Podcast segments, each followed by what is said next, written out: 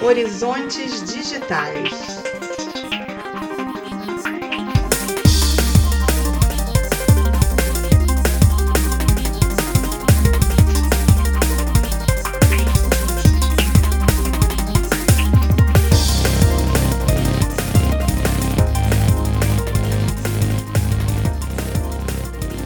Olá, bom dia, boa tarde, boa noite. Este é o episódio número 6 do podcast Horizontes Digitais, organizado pelo campus São João de Meriti do Instituto Federal do Rio de Janeiro. Nós procuramos sempre trazer discussões interessantes relacionadas ao universo das tecnologias, analisando seus impactos na vida das pessoas e na sociedade como um todo. Eu sou o professor Gilvan Vilarim, estou aqui com meu colega Alberto Alvadia. Alberto, seu alô inicial.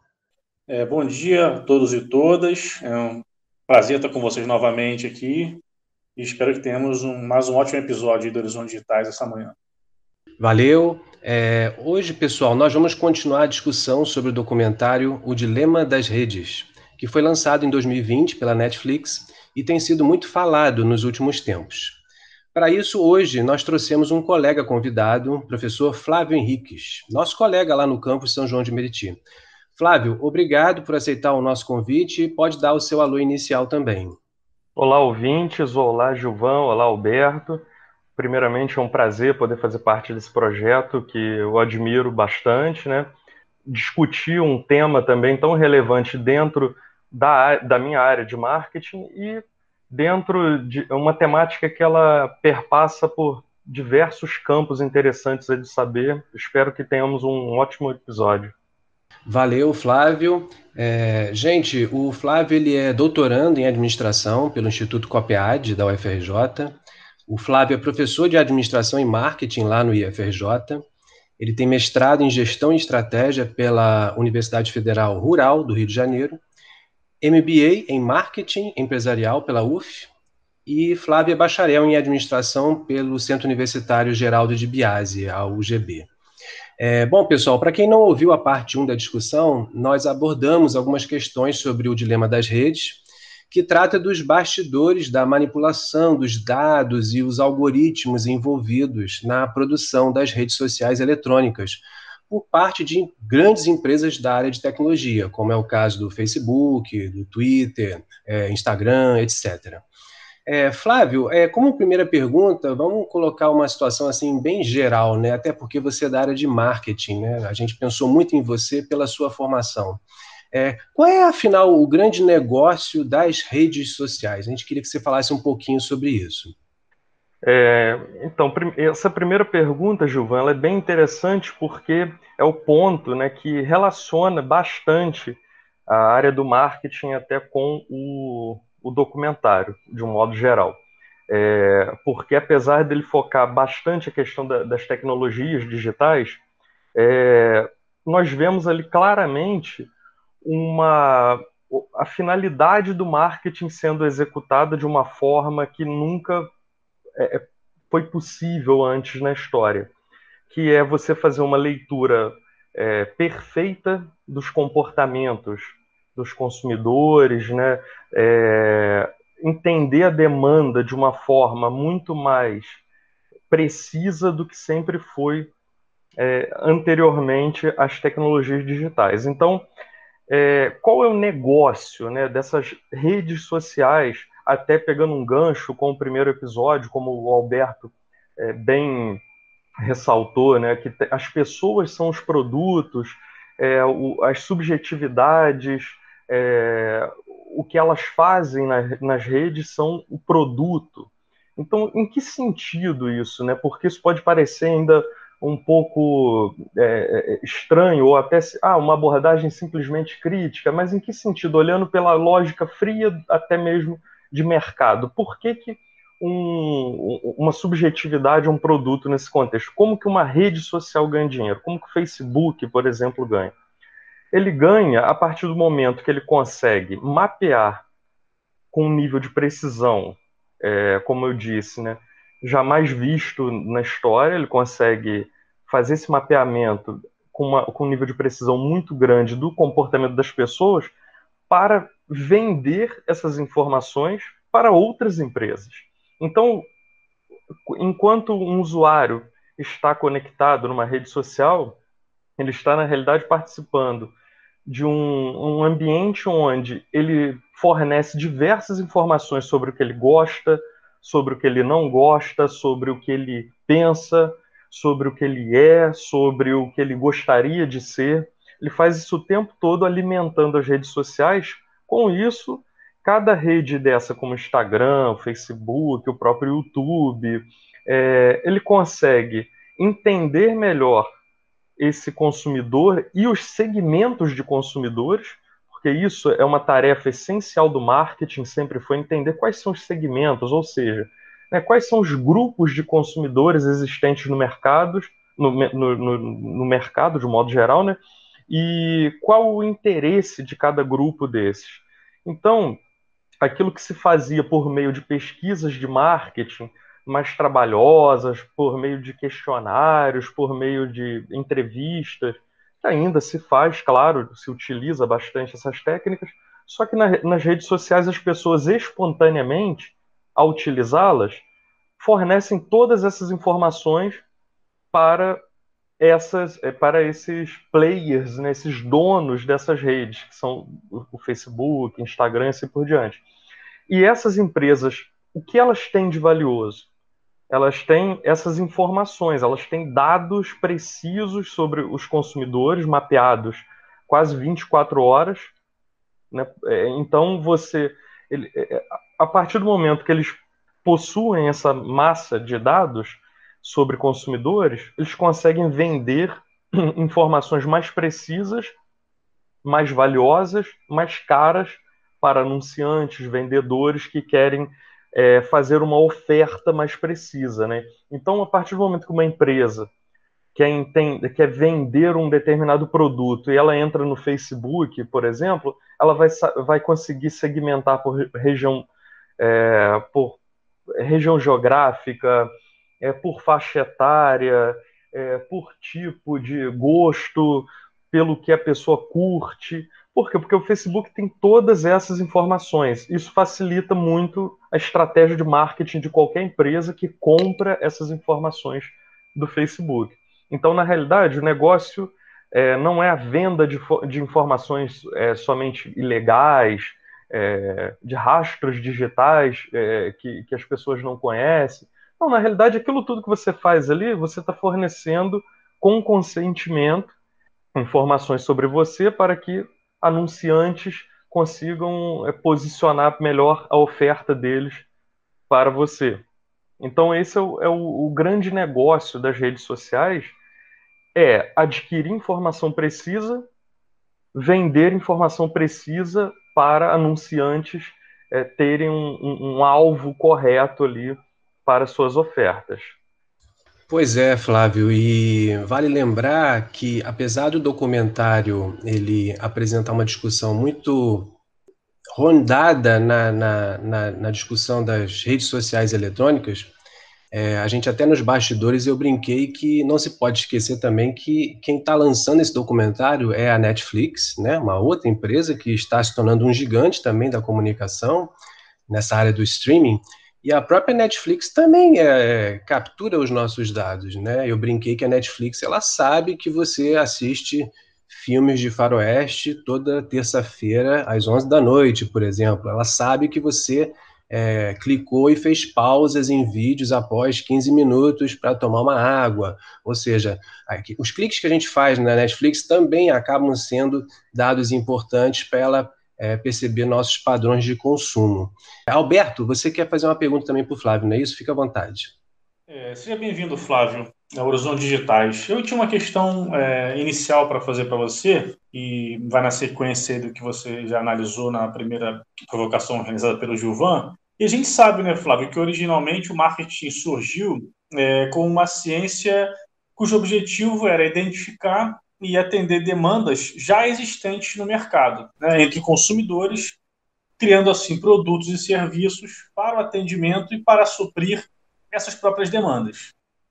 Agora eu queria saber de você: é possível nós pensarmos que a tecnologia, a partir dessa identificação de demanda que você já colocou na sua questão introdutória e do mapeamento de interesses, ela passou a operar a tecnologia numa franja ali, né, numa linha entre a projeção de perspectiva de tendências de consumo e até mesmo da produção das próprias tendências, conforme o filme sugere?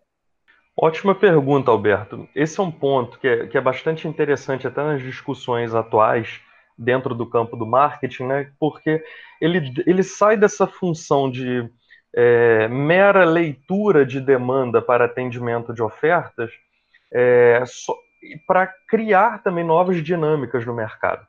Então, é, um ponto que vem sendo analisado, estudado dentro da academia, principalmente a partir de visões que, é, do marketing, que parte de uma, uma tradição mais antropológica, sociológica, é, entender também assim, tá, a partir do momento que o marketing faz isso sistematicamente, essa leitura, oferta e a criação de ferramentas para é, é maior precisão nessa leitura, eu também começo a criar novas regras nesse jogo de mercado, de consumo e, consequentemente, de sociedade, pensando, né, é, entendendo que nós vivemos uma sociedade de consumo. Então, é, é impossível falar de consumo somente como algo relacionado à compra, né? reduzir a questão do consumo ao conceito de compra, de troca.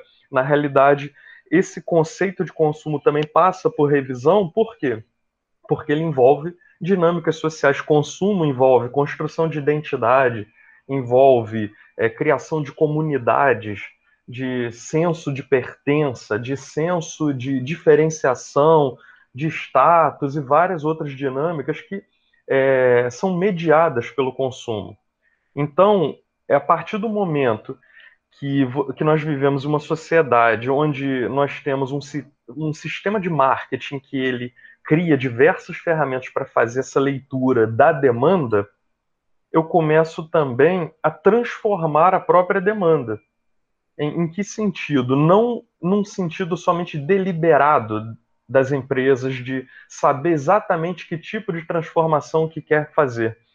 Mas, a, mas até o documentário, acho importante é, fazer esse, essa ligação com o documentário, porque é colocado essa questão o tempo todo, né, do como que o design de novas ferramentas de engajamento dentro das redes sociais, por exemplo, ou de monitoramento dos comportamentos, como que essas próprias ferramentas começam a fugir ao controle dessas empresas, da função primordial que elas foram criadas, né, e começam a criar novas dinâmicas entre as pessoas, novas é, situações imprevisíveis. Então, assim, eu diria que se você tem uma.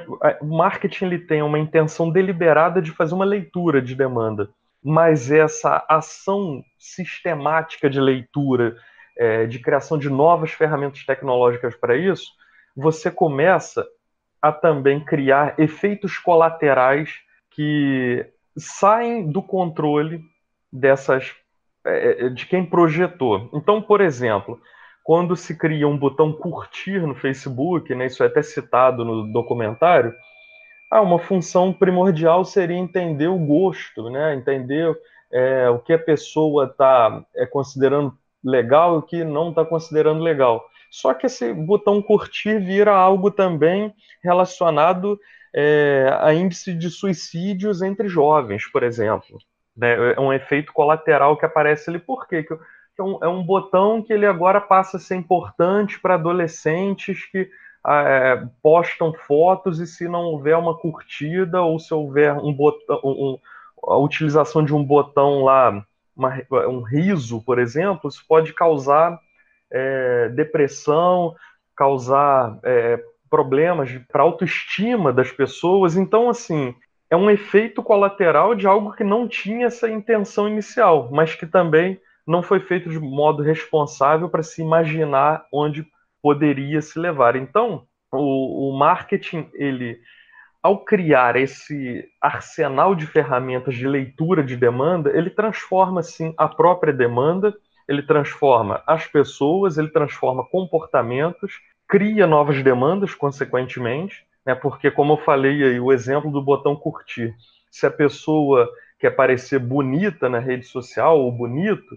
para é, ser aceito no, é, e receber uma curtida, então ela com, começa a consumir mais cirurgias plásticas, é, filtros. Né? A própria a ideia, o filtro, uma ferramenta que foi criada ali para utilização também de mapeamento de demanda, e as pessoas utilizam agora para criar autoimagem desejadas, né? Uma, uma, uma, um eu que eu gostaria de ser, um eu inatingível.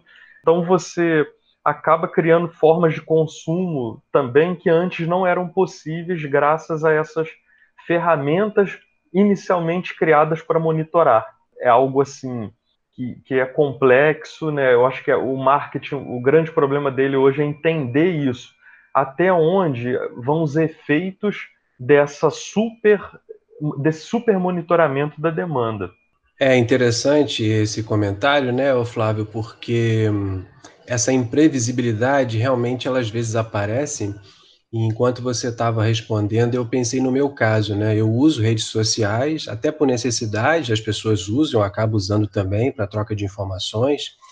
E eu muitas vezes eu curto determinada notícia, determinado comentário, não necessariamente porque eu gostei do comentário, é porque como eu sou da área de informática, eu sei que aquele clique que eu fiz, ele vai criar um registro até no meu login lá da rede social de que eu passei por aquela notícia e muitas vezes eu quero retornar aquela notícia que eu curti.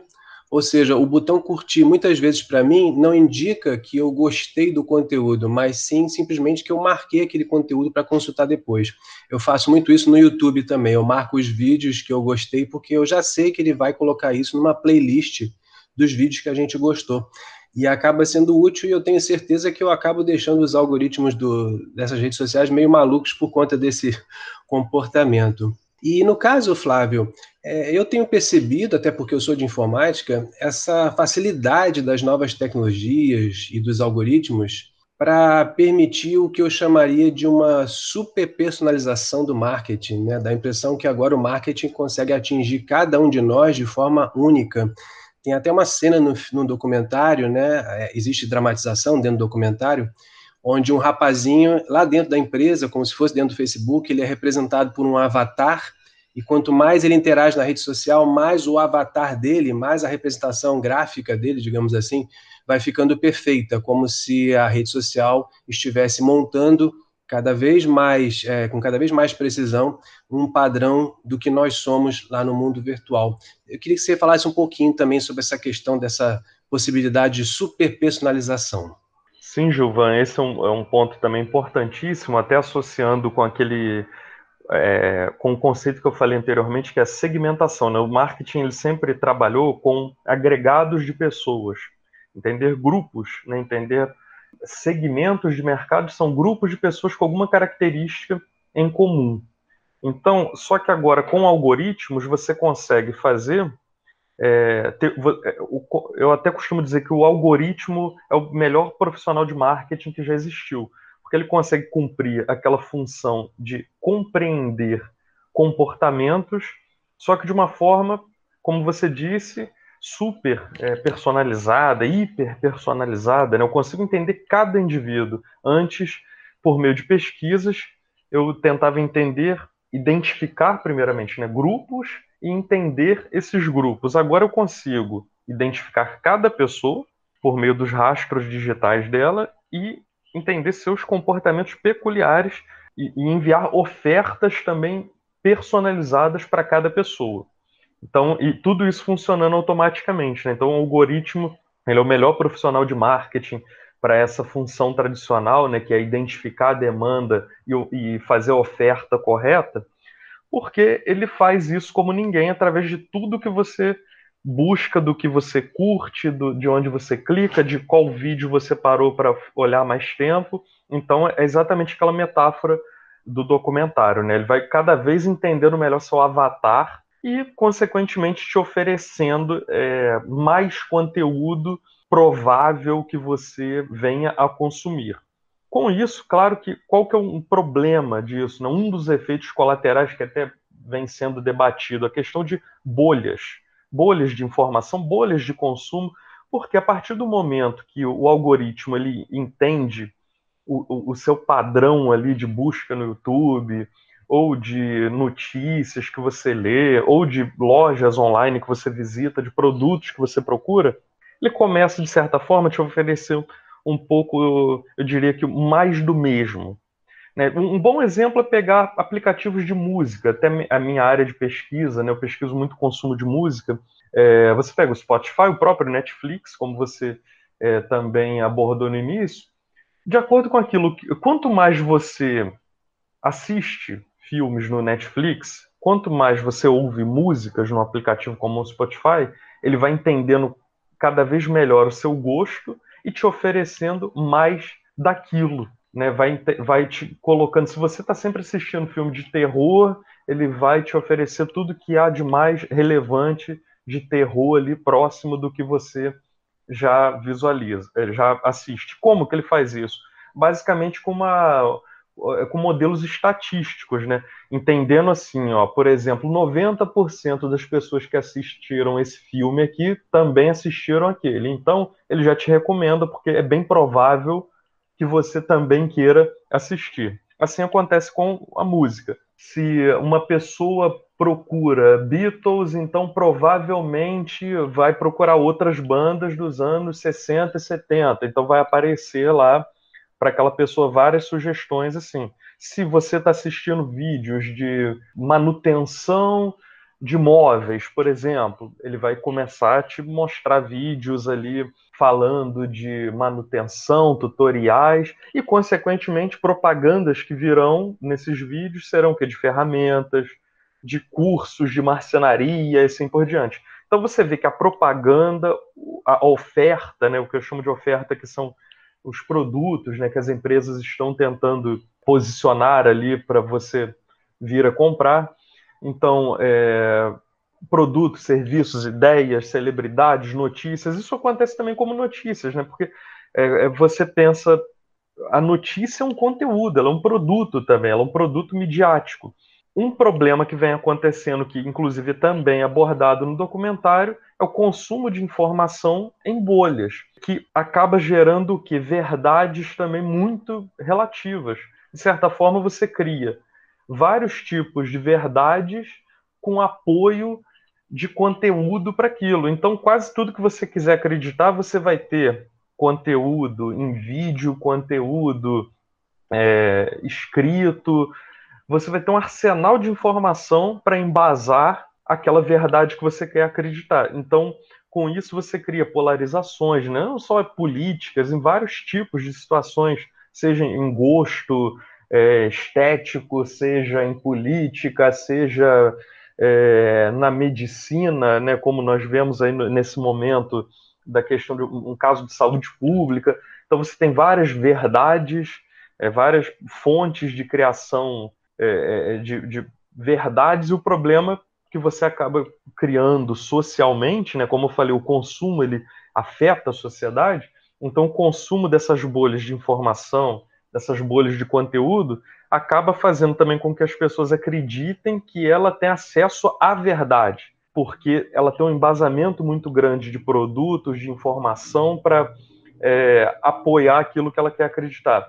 E com isso, cada grupo, né, você tem diversos grupos pensando da mesma forma, que sabem a verdade, só que cada grupo tem a sua.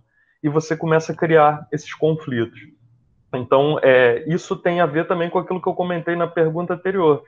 É, a, é, quando a ferramenta criada para monitorar, ela começa também a criar novas dinâmicas sociais, novas dinâmicas de consumo, que é essa a ideia do consumo em bolhas, é, e com isso você também tem uma transformação grande na sociedade que, que eu acho que a gente ainda está tentando entender o que está acontecendo nesse sentido.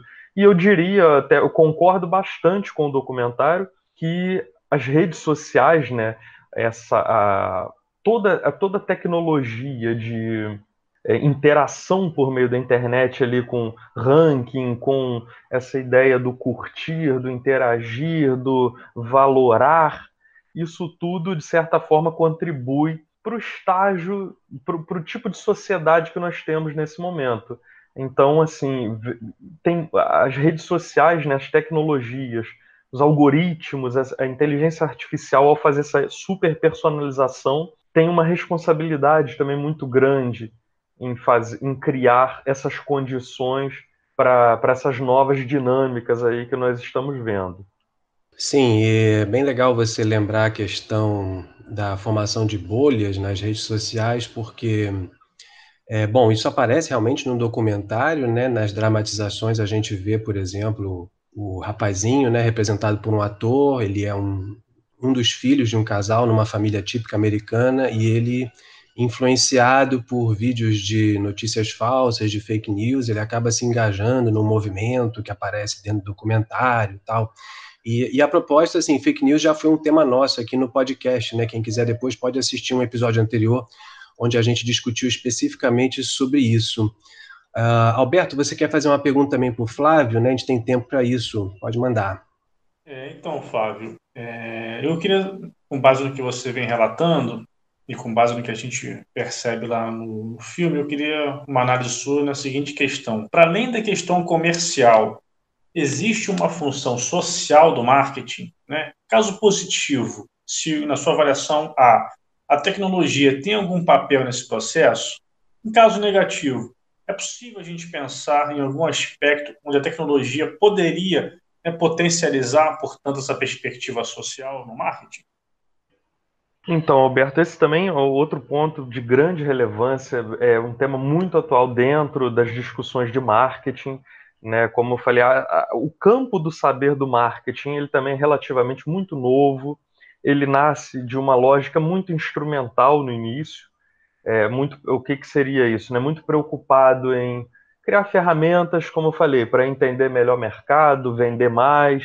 Isso era é, ele, ele, ele, tinha um aspecto muito técnico no início e hoje é, já numa como uma área de conhecimento também que também busca que tem um consumo como o grande tema central ali das relações de produção, de troca, de socialização, construção de identidades, outros processos sociais, ele tem, vem sim, tem um argumento, existe sim a visão acadêmica é, de que o marketing tem uma função social. Autores até não, essa visão não é nova. Autores clássicos do marketing defende, defendem né, que o marketing ele tem um aspecto positivo. Em que sentido? Qual que é o argumento que é trazido? De que ele, ao fazer essa leitura, entender demandas, é, inovar, ele também ele consegue trazer um bem-estar para a sociedade, né? Só que, claro, que eu dei até uma pausa nessa palavra bem-estar, porque aí, com certeza, o Alberto, que, que é da área de ciências sociais, também ele sabe que esse conceito né, é bem complexo, né? O que, que seria, o que, que estão chamando de bem-estar, né? E bem-estar para quem? Né? É, então, assim, se você imaginar que o marketing está sempre criando inovações, produtos como iPhones e assim por diante, se você olhar do ponto de vista, talvez, de uma classe alta da sociedade, com acesso à renda, aí sim pode estar sendo proporcionado né, um bem-estar, entre aspas, aí, para esse grupo que está sempre tendo novidades para se diferenciar e manter seu status ali, sua posição intocável de líder de criação de tendências na sociedade. É, então, o argumento principal é esse, que o marketing tá? Ele consegue criar inovações porque ele está sempre entendendo a demanda. Você evolui produtos, evolui tecnologia. Só que, particularmente, eu vejo isso um pouco como aquela metáfora da, da inovação no cenário de guerra, né? cenário de guerra, normalmente aí se fala, né, que as maiores inovações surgiram sempre nas guerras, é, dentro de uma lógica competitiva, uma lógica do medo.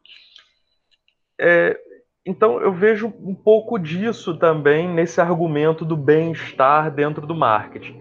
Eu crio novidades, tá? Estou criando inovações, mas há um custo também, um custo de competição, de criação de desigualdades, de, de você criar, né, de você incutir novos desejos, talvez que tirem um pouco as pessoas do foco principal da vida dela, para pensando muito no ter, né, naquela coisa eu tenho, eu preciso ter isso, em ostentar. Você vê isso até que no Brasil mesmo, esse movimento da ostentação que surge até nas camadas é, mais baixas da, da, da, da, sociedade ali, né, nas classes D e E, né, um movimento de ostentação que é muito assim uma, uma tentativa de imitação das classes mais altas. Então, tal, muito disso também sendo criado por essa por esse é, chamado bem-estar, né, que, que argumentam aí em torno do marketing. Eu diria sim que tá, pode ser que exista uma, uma possibilidade de você usar para uma finalidade mais social. O grande problema é que a prática do marketing, né, então assim, na academia se discute muito isso. Existe uma crítica que ela emerge dentro da própria área de marketing, por isso que eu digo né, que a área acadêmica de marketing, enquanto área de conhecimento, ela vem evoluindo nesse sentido, inclusive de criar uma autocrítica, de tentar entender melhor os processos, é, não somente com finalidades instrumentais, mas tentar entender o papel do sistema de marketing na sociedade. Então, quando, apesar de haver um movimento acadêmico já nas últimas décadas tentando é, debater isso de uma forma mais séria, ainda vejo que a prática do marketing nas empresas, infelizmente, é bem instrumental, é voltada à análise custo-benefício, à competição, a criar inovações para superar concorrências, criar vantagem competitiva e pronto. É num linguajar ainda bem tradicional ali.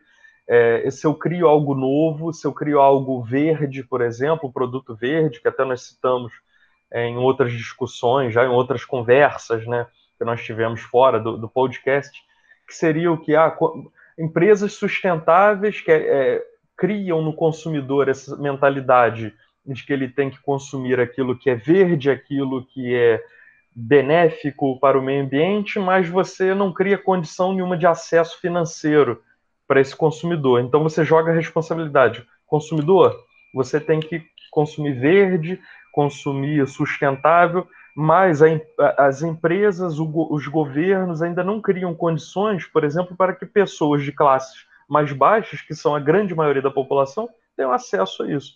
Então, assim, a prática do marketing é calcada na análise custo-benefício, é, no, no, resultado financeiro que eu vou ter a partir daquilo, por mais que eu dê uma roupagem de sustentável, socialmente responsável, tem, tem algum ganho sendo previsto ali, um ganho de imagem que seja. Né, eu quero melhorar minha imagem perante meus consumidores, então eu crio uma ação social, uma ação cultural, né? É, mas assim, infelizmente ainda se reduz muito a questão do lucro, é, apesar de existir um debate em prol dessa questão de tornar o marketing mais humano, mais é, é, responsável na sociedade de um modo geral. É legal, Flávio. É, é interessante que a gente percebe que até mesmo dentro da área de marketing há uma corrente de pensamento com uma visão mais crítica, né? que vai além do marketing clássico, digamos assim, da administração. A gente nem vai poder estender muito mais essa discussão em função do nosso tempo. É, Alberto, eu vou te passar a palavra só para você fazer algum comentáriozinho final, uma conclusão, e aí eu devolvo para o Flávio já já.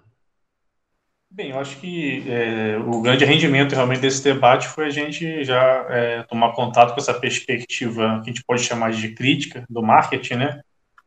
Que nos faz pensar acerca de que os processos realmente né, de investigação científica eles podem ser multidimensionais, né? ou seja, eles têm sempre uma vinculação de propósito né, ligada a quem o realiza, que é também uma das vértebras do horizonte digitais, né, que é perceber a ciência e a técnica para além da pura instrumentalidade, né, ou seja, uma perspectiva política da ciência, ou seja, de vínculo com o grupo social, com o conjunto de atores que a realiza. Então, acho interessante essa é, questão que o Flávio traz para a gente e tenho certeza que vai contribuir muito para reflexões não só nossas, mas também dos nossos ouvintes. Eu vou aproveitar então o ensejo para dar o, minha saudação final a todos. Obrigado por terem é, nos acompanhado até aqui e ao Flávio pela ótima participação. Seja sempre bem-vindo, Flávio. Um grande abraço, uma boa semana para todos. Flávio, eu também agradeço a sua participação aqui. Também vou te passar a palavra caso você queira fazer algum comentário final. Fica à vontade. É, eu gostaria, né, como já fiz no início, mas quero reforçar novamente, agradecer a oportunidade de participar também do, do podcast. Como o Alberto bem disse, né, não somente por debater o tema, mas também para apresentar, eu acho que isso é muito importante, apresentar que existe dentro a área de marketing, enquanto área de conhecimento, ela não se resume a essa questão somente instrumental, apesar de ser ainda o, o mainstream, né, o, a, a, a grande maioria da pesquisa de marketing ainda ser focada nessa finalidade mais instrumental, mas assim existe muita pesquisa séria ao longo do mundo, né, várias linhas de pesquisa surgindo com inspirações mais é, da antropologia, da sociologia, da psicologia social, da própria filosofia, tentando pegar, entender esse fenômeno, o marketing enquanto um fenômeno de sociedade, né, consumo como um fenômeno também, não só é, julgar a priori como positivo, negativo ou como otimizar isso, mas tentar sair disso, olhar por cima, entender o que, que acontece, o que está acontecendo na sociedade, já que esse fenômeno existe, o que, que é esse fenômeno, o que, que ele vem é, é causando, que dinâmicas é, sociais ocorrem em torno dele. Então, acho que eu agradeço pela oportunidade de apresentar esse, essa outra visão que é própria também da área de marketing, né, apesar de não ter essa conotação instrumental. Então, também deixo aqui meu agradecimento final. É, obrigado, Gilvan, obrigado, Alberto, pelas ótimas perguntas que ajudaram também a, a, a fazer esse debate. E estou sempre à disposição para novas conversas. Uma ótima semana a todos os ouvintes aí. Valeu, Flávio, valeu, Alberto, obrigado pela participação de vocês. E realmente, Flávio, quem sabe você no futuro vai ser requisitado de novo aqui por nós para ter mais uma participação no, no podcast. Eu agradeço a todos por estarem conosco aqui no podcast Horizontes Digitais e a gente vê vocês no próximo episódio. Valeu, um abraço, tchau, tchau.